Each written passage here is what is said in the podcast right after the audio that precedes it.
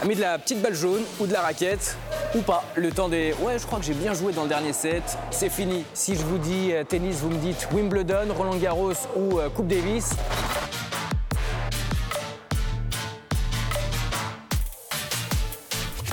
Et justement, euh, pour beaucoup, la Coupe Davis, elle, Davis. Motif, format de compétition dénaturé pour plus d'argent à la clé. Le pourvoyeur de fonds, le groupe d'investissement du footballeur espagnol Gérard Piqué.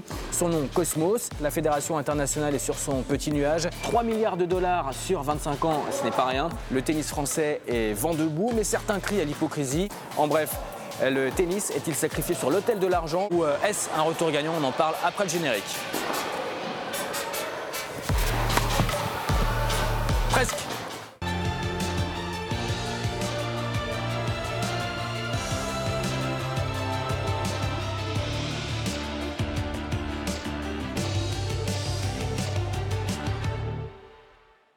Bienvenue sur RT France pour un nouveau numéro de l'autre match consacré à la Coupe Davis qui débute le 18 novembre à Madrid. Une nouvelle formule raccourcie sur une semaine alors qu'avant les matchs s'étalaient sur plusieurs week-ends tout au long de l'année. Un format qui fait débat et on en parle avec nos invités sur ce plateau. Frédéric Verdier, l'une des voix du tennis en France. Vous allez commenter à partir de la semaine prochaine cette fameuse Coupe Davis sur TF1 et euh, TMC. Et à vos côtés, Paul-Henri Mathieu, que l'on ne présente pas, ancien euh, tennisman euh, français, 12e mondial en 2008, 4 titres à l'ATP et 6,5 millions de dollars de gains en tournoi. Bonjour, messieurs. Bonjour, Grégory. Euh, on commence avec donc cette euh, Coupe Davis que l'on surnomme le, saladier d'argent. Il y a beaucoup d'argent cette année autour, euh, et pour les 25 années à venir autour de, la Coupe Davis. 3 milliards de dollars sur 25 ans, ça va faire à peu près 20 millions de, de, dollars par an pour les joueurs et pour les fédérations.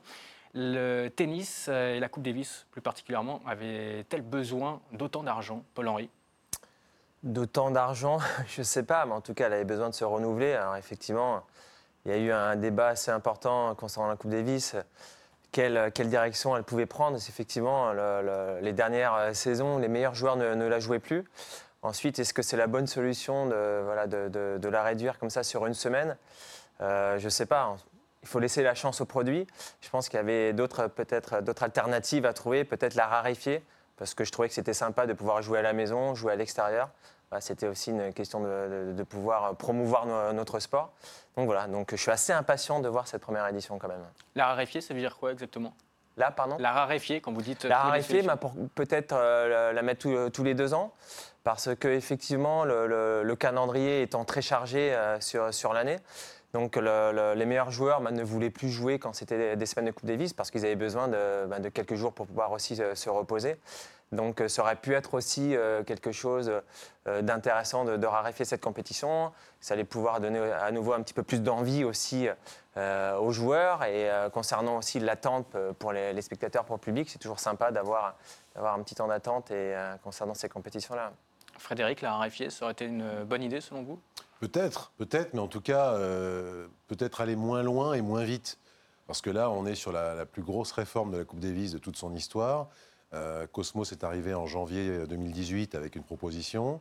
Euh, et six mois plus tard, les élus ont voté. Il n'y a pas eu beaucoup de concertation. Et, après coup, évidemment, la plupart des, grandes nations du tennis et, et, des grands joueurs de ce sport ont dit mais c'est n'importe quoi, qu'est-ce qu'on fait? Donc il n'y a pas eu cette concertation qui aurait été, à mon avis, essentielle pour une réforme qui est quand même énormissime, qui, change complètement la nature de cette Coupe Davis, qui est plutôt maintenant une sorte de Coupe du Monde du tennis, plutôt qu'une Coupe Davis, puisque le format a complètement changé. Après, euh, il faut rester positif, il faut voir ce que ça va donner, il faut voir l'ambiance qui va être euh, créée à Madrid pour les deux prochaines années, et il faut voir aussi si les meilleurs la joueront bel et bien. Pour l'instant, on redescend un peu sur terre, puisqu'il y a pas mal quand même de forfaits. Euh, et rappeler aussi que, contrairement à ce qui a été dit, euh, souvent, pour les, partisans de la réforme, les meilleurs la jouaient quand ils pouvaient. C'est-à-dire qu'il y avait des blessures, quand ils sont blessés, ils ne la jouent pas. Mais par exemple, Nadal, l'année dernière, hein, c'est pas il y a 10 ans, Nadal encore, était à Valence pour euh, le match de l'Espagne face à la Grande-Bretagne. Il était comme un fou pendant tout le week-end. Il a gagné ses matchs, l'Espagne a gagné. voilà, ça, c'est vraiment du factuel. Vous venez de parler, Frédéric, euh, des joueurs qui sont vent debout. Il y a eu beaucoup de réactions après justement euh, cette, nouvelle formule. Je vous propose de, regarder quelques réactions de joueurs français, une partie du tennis français qui, est vent debout. On commence avec Fabrice Santoro euh, qui a déclaré ceci Le business prend une fois encore le pas sur l'histoire et les valeurs du sport. Autre déclaration, celle de Yannick Noah On vend l'âme d'une compétition historique. Déclaration également de Nicolas Mahut Une partie de l'histoire de notre sport envolée pour une poignée de dollars. Paul-Henri, vous comprenez ces prises de position oui, je peux comprendre. En plus, c'est comme des prises de position aussi à chaud. ce qui peut être aussi inquiétant, c'est que ben, la Coupe c'est une compétition historique, au même titre que, les 4 ans du Grand Chelem. Mais on se rend compte qu'effectivement, qu'un partenaire privé prend le dessus de, cette compétition, prend possession de cette compétition. Et effectivement, ça, peut nous, faire poser la question en se disant, mais est-ce que c'est le début d'une nouvelle ère? Euh, Est-ce qu'un jour, euh, ben voilà, ça peut partir ailleurs sur sur deux tournois? Donc, le, ces prises de position, oui, euh, je peux le comprendre sans, aucun problème. Frédéric euh, ces réactions sont, légitimes, euh, sauf qu'elles interviennent une fois le vote effectué et pas avant, parce qu'avant c'était. Et par des anciens joueurs hein, qui ont. Ou des joueurs actuels comme Nicolas Mahut. on peut rappeler aussi que l'Australie était vent debout avec les Tony Witt, le capitaine de Coupe Davis, qui a tout de suite dit qu'il était en désaccord complet. Les Allemands, les Tchèques, bref, en gros tous les pays historiques, parce que le positif aussi de la réforme, c'est un peu le but de l'ITF, la Fédération internationale, c'est de redistribuer à la base aux petites fédérations toute cette manne que va apporter Cosmos, donc de leur distribuer à des fédérations qui de toute façon avaient très peu ou beaucoup de mal à organiser des rencontres chez elles face à des grandes nations, donc il y avait des recettes assez faibles. Là, a priori, on verra justement ce que ça va donner, euh, les petites fédérations auront beaucoup plus de revenus redistribués grâce à cette nouvelle formule. Donc ça, c'est le côté légitime. Mais est-elle vraiment légitime, cette nouvelle Coupe Davis, quand on sait que parallèlement, il y a l'ATP, la puissante ATP, qui va organiser une, compétition en parallèle? Oui, c'est vrai que a du mal à, dire que les deux compétitions peuvent cohabiter ensemble, surtout que là, la Coupe Davis euh, se déroule euh, fin novembre. Ensuite, la, compétition de l'ATP, c'est en janvier. Donc voilà, avec si peu de, temps entre les deux, c'est quasiment deux compétitions semblables. Euh, l'idéal, effectivement, ça aurait, été d'avoir un petit peu plus d'entente entre l'ATP et l'ITF et que ces deux compétitions fusionnent, bien évidemment. Vous, si vous étiez encore en activité euh, et que vous étiez sélectionné euh, par la France, vous est-ce que vous feriez un choix entre cette nouvelle compétition, le cash de Cosmos, et l'ATP qui va peut-être donner un peu moins d'argent? Non, après, je pense qu'il y, y, a quand même pas mal d'argent, je crois, sur la Coupe de l'ATP, mais après, je pense que c'est pas un choix à faire et ça n'a rien à voir avec l'argent. Je pense que s'il n'y avait pas d'argent, voilà, tout le monde dirait parce que qu'est-ce qu'on veut quand on est jeune C'est représenter, pouvoir représenter son pays. moi, la, Coupe Davis m'a fait rêver. J'ai eu la chance, en étant petit, d'aller voir France-Hongrie. J'ai euh, discuté avec Arnaud Butch après cette rencontre. Euh, J'étais gamin et, en fait, c'est ce qui m'a donné envie de, jouer au tennis. Donc, je pense que c'est vraiment pas une question d'argent la Coupe Davis, justement, la Coupe Davis, c'est quoi? C'est l'argent ou c'est le drapeau? C'est d'abord le drapeau, ce que vous dites. Alors, euh, si vous me posez la question à titre personnel, pour moi, c'est le drapeau. Euh, j'aurais joué la Coupe Davis tous les ans, même s'il y avait eu 0 euh, euros à gagner. Vous auriez, ouais, vous auriez joué ah gratuitement Parce qu'il y a eu une déclaration également, on a parlé des trois déclarations qu'on a vues sur Twitter. Il y a également un joueur anonyme, donc Peut-être que vous allez me dire qui c'est, peut-être vous, vous savez qui, est derrière ces, propos, qui a tweeté, euh, enfin qui a dit ceci, c'était dans, Marianne en 2018. Les joueurs français peuvent jouer au révolté devant la nouvelle formule, mais que ferait-il si on leur demandait de jouer la Coupe Davis actuelle gratuitement? Euh, Frédéric, ça veut dire qu'il y a une hypocrisie derrière tout ça? Je pense pas. Je pense que tous les joueurs iraient, même si c'était euh, gratuit, tout simplement parce qu'il y a, une culture énorme de la Coupe Davis en France. C'est dans le patrimoine complet de tous les amateurs de tennis depuis toujours, depuis, je pense, l'épopée des mousquetaires, euh, qui a d'ailleurs suscité la construction du stade Roland-Garros. Hein. C'est pour la Coupe Davis que Roland-Garros a été construit pour défendre la Coupe Davis qui avait été gagnée aux États-Unis par euh, les mousquetaires. Donc, euh, d'ailleurs, anecdote à ce sujet, moi non plus, je ne peux pas le citer, mais il y a quelques mois, je discute avec un, ancien joueur assez, assez récent, qui avait, qui, avait, arrêté sa carrière il y a, il y a quelques, quelques années, et il me dit, mon grand regret, c'est de ne pas avoir de sélection en Coupe Davis. C'est mon seul regret. Il a gagné des tournois, il a été, euh, il a été bien classé à l'ATP, mais il m'a dit, mais moi, j'aurais, tout fait pour avoir une sélection en Coupe Davis. Ça change tout. Et, dans un sport qui est individuel, où on pense à soi toute l'année, à part les matchs par équipe, mais c'est quand même les interclubs ou c'est les matchs éventuellement, des exhibitions, ça n'a rien à voir. Euh, défendre son pays, être ensemble pour un objectif commun, c'est phénoménal. Et tous les joueurs français ont toujours été, mais comme des malades, pour disputer la Coupe Davis. La, Coupe Davis, c'est le patrimoine français, comme vous dites, euh, mais il y avait un système assez particulier pour les joueurs, euh, avec une répartition, on va dire, euh, de, points en termes de, convocation, en termes de matchs disputés, en termes de, matchs gagnés, pour une rétribution financière. La FFT qui ne prenait pas d'argent hein, sur, la Coupe Davis ancienne formule. Est-ce que cette nouvelle formule, ça va changer quelque chose pour le porte-monnaie des, joueurs? Vous savez tout, hein, dites-moi. Oui, alors effectivement, c'est en fonction du nombre joué, du nombre de matchs gagnés. Euh, voilà, que le, le, le, prize money était redistribué au sein de, l'équipe, effectivement. Ensuite, dans la nouvelle formule, euh, il y a un peu plus d'argent. Euh, je ne sais pas du tout comment ça va être réparti. Est-ce que c'est la fédération ensuite qui va répartir ce prize money? Est-ce qu'il y a une partie qui va aussi retourner à la formation? Parce qu'avant, ben, la Coupe Davis, ça, nous, ça permettait aussi, comme je l'ai dit, de promouvoir notre sport, d'aller dans des petites régions, de, voir des gens de, clubs qui nous ont aidés quand on était plus jeunes. Là, ça ne sera pas forcément le cas. Donc, est-ce qu'il y aura quand même une partie financière qui sera redistribuée dans les régions avec euh, cette somme-là? Euh, En tout cas, je l'espère. Est-ce qu'elle va être télégénique, cette nouvelle Coupe Davis? Parce que ça va être sur euh, une semaine, alors qu'avant, on le disait, c'était étalé sur, sur les week-ends. Vous, Paul-Henri, vous auriez souhaité qu'elle soit même étalée sur, sur deux ans. Est-ce qu'elle va être télégénique? Est-ce que les spectateurs ne vont pas être saturés avec trop de matchs, trop de matchs, va tuer le match? Moi, je vous dis oui tout de suite d'expérience, puisque TF1 donc, et TMC, mais le groupe TF1 a acheté euh, du tennis pour la première fois quasiment depuis la victoire de Noah en 83. Ils s'étaient plus du tout intéressés au tennis depuis quasiment 30 ans. Et s'ils ont acheté la Coupe Davis cette année, c'est justement parce qu'il y a ce format ramassé, des matchs en 2-7 gagnants, rappelons-le, hein, euh, ça change complètement euh, la donne.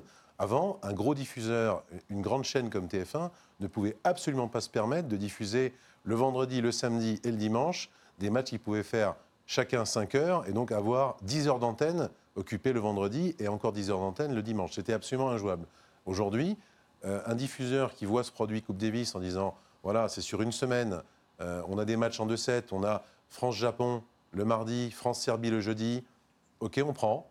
Et d'autres diffuseurs pourront se dire moi je prends toute la compétition. Mais ça devient, un tournoi, ça devient un tournoi, classique. Est-ce qu'il perd pas un peu de saveur au final euh Alors c'est ça qu'on verra. Mais en tout cas, pour le diffuseur, pour celui qui veut acheter les droits, euh, il y a ceux qui veulent diffuser euh, Kazakhstan, Pays-Bas en intégralité, tous les matchs, même les plus improbables. Et puis il y a ceux justement pays par pays qui vont dire tiens, moi on va prendre en l'occurrence la France et on va disputer et diffuser tous les matchs de la France toute la semaine. Et là, ils savent où ils vont ils savent qu'à peu près, il ne faut pas trop déborder, disons. Euh, ce qui fait qu'avant, c'était cantonné à des chaînes de sport qui faisaient du flux que du direct toute la journée. Et là, on pouvait s'adapter et diffuser éventuellement 10 heures de, tennis par jour. Mais là, encore une fois, des diffuseurs qui ne font pas du direct toute la journée sur leur grille de programmation sont très heureux d'avoir ce format-là. Messieurs, c'est la fin du premier set. Vous restez avec nous. Tout de suite, euh, c'est la respiration et on revient pour la deuxième partie de trois matchs. C'est le retour gagnant de l'autre match spécial tennis et Coupe Davis euh, sur ce plateau. Nos invités n'ont pas bougé. Frédéric Verdier, vous êtes toujours là, bien installé, ça va Oh oui. Oh, à vos côtés, euh, Paul-Henri Mathieu. Messieurs, on, se pose euh, cette question. Est-ce que le tennis tend vers la privatisation, à l'instar donc de la Coupe Davis avec Cosmos? Élément de réponse avec Clément Delcourt. Cosmos n'est pas la première entreprise à se lancer dans le business des compétitions officielles. En France, Sport Organisation coordonne plus de 90 événements. Parmi eux, le Tour de France, le Dakar, Paris-Roubaix, Paris-Nice ou encore la Vuelta via Unipublic, entreprise espagnole qu'ASO détient à 49%.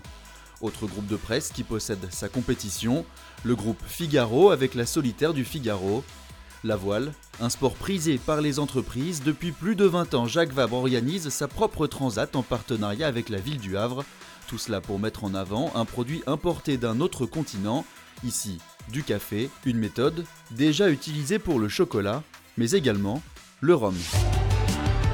Frédéric, simplement cette, question, on vient de le voir avec le package de, Clément Delcourt, il y a de plus en plus d'investisseurs privés qui, se lancent dans, le sport. Est-ce que ça va continuer à fleurir comme ça dans le tennis à l'image de Cosmos pour la Coupe Davis? Je pense que ça a ses limites parce qu'aujourd'hui, il n'est pas possible, à mon avis, euh, de, voir un grand chelem, par exemple, vendu à un groupe privé. Euh, c'est tellement patrimonial, c'est tellement quelque chose qui est ancré, qui en plus en partie contrôlé par le ministre de tutelle, en l'occurrence en France, euh, via la Fédération française de tennis, que vous ne pouvez pas. C'est exactement comme si, si on fait un parallèle avec le monde de l'art, Vous voyez, il y a le Louvre Abu Dhabi, hein, euh, qui a été externalisé, avec des œuvres du Louvre qui sont prêtées euh, aux Émiratis. Ben, si demain les Émiratis décident euh, de faire une offre de 27 milliards d'euros pour acheter la Joconde, je peux vous garantir que le Louvre dira non. Euh, quoi qu'il arrive, ou euh, de demander d'acheter la Tour Eiffel euh, à, à 200 milliards d'euros euh, pour euh, des Qataris, par exemple, pareil, ça sera négatif. Eh ben, si demain, un groupe vient en disant nous, on achète Roland Garros et on va le, le formuler différemment avec des matchs en 2-7, etc., pareil, ce sera euh, une fin de non-recevoir, j'en suis convaincu. Donc Vous parlez ça a des- des limites, à mon avis. Vous parlez des, des États qui, donc, selon vous, ne pourraient pas racheter euh, Roland Garros, mais si euh, des, des- des groupes privés, je pense euh, à des GAFA par exemple, ou à des équipementiers sportifs, euh, Paul-Henri, s'il venait, il mettrait euh, énormément euh, sur la table, justement pour acheter euh, Roland Garros. Réalité ou fiction? Ouais, c'est plus une fiction. hein. Ça me paraît inconcevable, effectivement, que ça parte. Voilà, de- le- Roland Garros, c'est contrôlé par la fédération. C'est quelque chose. Le complexe euh, sportif appartient à la ville de Paris et effectivement, l'exploitation, c'est la Fédération française de tennis. Oui, ça me paraît insensé. Ça me paraît insensé parce que sinon, effectivement, ben, c'est- la fin aussi euh, de, de ces tournois-là et, des, et des- j'ai envie de dire du sport amateur en général parce que faut faire attention, toujours avoir cette proximité aussi avec, avec le public, avec, euh, avec les clubs. Et si la, la fédération perd le contrôle de tout ça, de, de ces tournois-là, ben, je ne sais pas où on peut aller. hein, je sais pas. Il ne peut pas y avoir un, un- je vais, je vais peut-être très loin, mais un lien de, un exemple avec Aéroport de Paris en ce moment qui est, euh, va peut-être être, euh, devenir privé. Il y a un référendum euh, euh, qui, est, qui est mis sur la table. Euh, on aurait pensé un jour peut-être voir Aéroport de Paris devenir, euh, devenir privé, et là, du coup, euh, peut-être Roland Garros devenir privé plus tard. Non, c'est Ah, C'est complètement pas la même chose. Mais encore une fois, qu'un gros investisseur ou qu'un groupe euh, devienne partenaire de Roland Garros, bien sûr, partenaire. Mais possesseur euh, de Roland Garros, non. non. En tous les cas, Roland Garros, c'est 4700 emplois euh, en, en 2013, euh, selon une étude hein, de, la, FFT. euh, qui- 289 millions de, PIB et 80% du produit annuel de la Fédération française de tennis. Donc c'est très gros, on voit ces, chiffres à, l'image.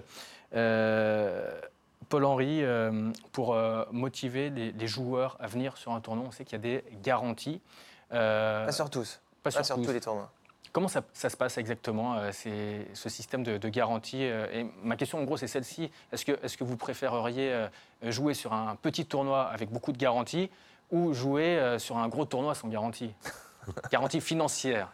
Non, alors les, les garanties, effectivement, elles, elles sont proposées en général sur les ATP 250, euh, voire ATP 500. Et encore, Pour je ne suis pas, pas sûr. ce sont des, des tournois plus. Oui, première catégorie. Mais effectivement, ensuite, les Master 1000 et les tournois Grand Chelem, c'est des tournois qui sont euh, censés être obligatoires.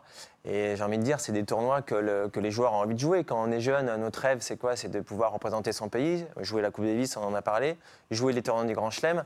Donc, bien évidemment, la, question financière ne, rentre pas en compte. Tout ce qu'on a envie, c'est pouvoir euh, bah, disputer ces tournois, essayer de, de- de soulever le, titre euh, et pouvoir les vivre à fond. Frédéric Oui, bah, il y, a- des garanties qui existent sur les 250 et les 500. Euh, un, un garçon comme Roger Federer, par exemple, une fois qu'il a ses 13 tournois obligatoires, hein, parce que c'est 13 tournois dans l'année qui sont obligatoires, même si lui, justement, vu son âge et son palmarès, euh, a des passes droits et, euh, par exemple, peut faire l'impasse sur Monte Carlo, sur quelques-uns des Masters 1000. Mais il y a 9 Masters 1000 qui sont la crème du circuit ATP, plus 4 tournois du Grand Chelem. Donc ces 13 résultats-là, de toute façon, ils sont comptabilisés. Donc après, il vous reste 5 tournois à choisir. Et bien entendu, il y a une telle compète pour attirer les tout meilleurs que Federer, on va lui proposer 1 million de dollars, par exemple, comme il y a quelques années, pour jouer Istanbul, qui est un tournoi, je crois, 250 à l'époque. Il va accepter. Et, et c'est un cercle vertueux parce que, certes, ça paraît beaucoup, mais le tournoi, il est sauvé, il est, euh, il est rentabilisé tout de suite parce que Federer est un merveilleux ambassadeur, parce qu'il va se prêter au jeu pendant toute la semaine, même un petit peu avant. Il va sans doute aller au bout, c'est ce qu'il avait fait d'ailleurs, il avait gagné. Et euh, les partenaires, le public, les télévisions, tout le monde est ravi, le tournoi est, vraiment une réussite totale. Même chose à Rotterdam, on l'a vu encore euh, ces dernières années, où Richard Krajicek, le directeur, fait tout pour faire venir Federer. Quand Federer vient, peu importe le reste du plateau. Vous ne pouvez pas donner une garantie, par exemple, à un joueur qui est, qui est 14e mondial et euh, voilà, qui n'est pas extrêmement connu. Là, le, tournoi n'est pas forcément rentabilisé. Si vous avez une tête d'affiche comme Federer, Nadal ou Djokovic, après, tout roule tout seul. Vous venez de parler de, de villes, Istanbul, Rotterdam. partir de la semaine prochaine, c'est Madrid qui va donc euh, accueillir cette Coupe Davis pendant deux ans, en 2019 et en, 2020. Euh, est-ce que, au final, avec euh, cette nouvelle Coupe Davis et tout cet argent qui est mis sur la table, si d'autres villes avec des gros sponsors derrière, des, grosses puissances, est-ce qu'au final, il ne va pas y avoir une discrimination des lieux choisis pour pouvoir effectuer cette Coupe Davis? Euh, par exemple, un, GAFA euh, Amazon, je dis n'importe quoi, aux États-Unis, ou euh, Gazprom en Russie, ou Alibaba en Chine, par exemple, est-ce qu'on ne va pas tourner en rond Elle existe déjà, cette discrimination, dans tous les sports. Vous avez vu les champions du monde d'athlétisme au Qatar, dans des stades complètement vides, avec une climatisation totalement anti-écologique, avec des moyens colossaux, pour un résultat qui était quand même assez faible, pas en termes de performance, qui, ont été excellentes, mais en termes d'ambiance et puis de, de rendu télévisuel et de succès populaire. Donc ça, ça c'était une aberration a priori, comme la même Coupe du Monde de foot cette fois au même Qatar, qui paraît quand même assez délicate à, organiser sur le plan euh, si populaire. On verra, mais euh, on l'a déjà vu. Au Masters même de tennis, c'était déjà le cas euh, au début des années 2000, quand Mac le matelas, c'était son surnom, un milliardaire qui avait fait fortune dans le, le, matelas, un Texan, avait fait organiser le Masters à Houston, au Texas. Bon, voilà, c'était le mieux disant financier qu'il avait emporté. Et on ne pouvait pas dire que Houston était spécialement une terre de tennis. Et pourtant, ça avait été un relatif succès, même s'il si, euh, il avait fait pleurer Federer, pour la petite anecdote, euh, euh, sur le tournoi. Mais bon, déjà, c'était le cas. C'est une question aussi d'argent, pratiquement à chaque fois, pour savoir qui va organiser tel événement, surtout les événements les plus courus, bien sûr. C'est l'offre et la demande, Paul-Henri oui, non, c'est l'offre et la demande. Mais après, ce qui serait intéressant de voir aussi sur place, parce que là, on parle de Coupe Davis sur une semaine, mais il y aura plusieurs rencontres dans, dans la semaine. Donc là, à Madrid, bien évidemment, quand l'Espagne va jouer, ils vont jouer sur le cours principal, ça va être plein. Mais il y a quand même une, question, par exemple, il y a un Pays-Bas-Kazakhstan. Euh, Pays-Bas-Kazakhstan. Est-ce qu'ils vont jouer sur un cours annexe? Est-ce qu'il y aura du monde? Est-ce que, les, enfin, est-ce que les, les, Kazakhs vont venir supporter leur équipe? Je ne suis pas sûr que ce soit la même, la même chose. Donc on est bien d'accord, l'Espagne va voir la lumière médiatique, euh, en tous les cas sur une semaine et très certainement euh, l'année suivante. Euh, du coup, avoir la lumière comme ça, est-ce que c'est également un enjeu de, soft power euh, diplomatique, Frédéric? Oui, alors pour l'Espagne, c'est quand même un peu limité parce qu'ils ont, ils ont d'autres arguments et ils ne sont pas euh, obsédés, disons, par l'organisation d'événements sportifs pour exister politiquement ou, ou, sur le plan économique. Hein. les JO de Barcelone en 92, ça avait fait beaucoup quand même. Oui, mais on, on en parle là justement avec les JO de Paris 2024. il n'est pas certain sur les événements que la France a organisés. Euh, le profit n'est pas toujours euh, gigantesque. En revanche, en termes de prestige, euh, c'est gigantesque. Paris attendait les Jeux depuis quasiment un siècle, les Jeux d'été.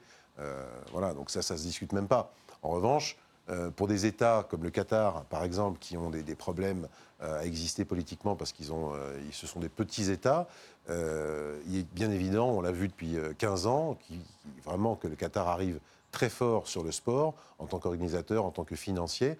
là, c'est pour de vraies raisons euh, personnel, national, et euh, ça, c'est absolument incontestable.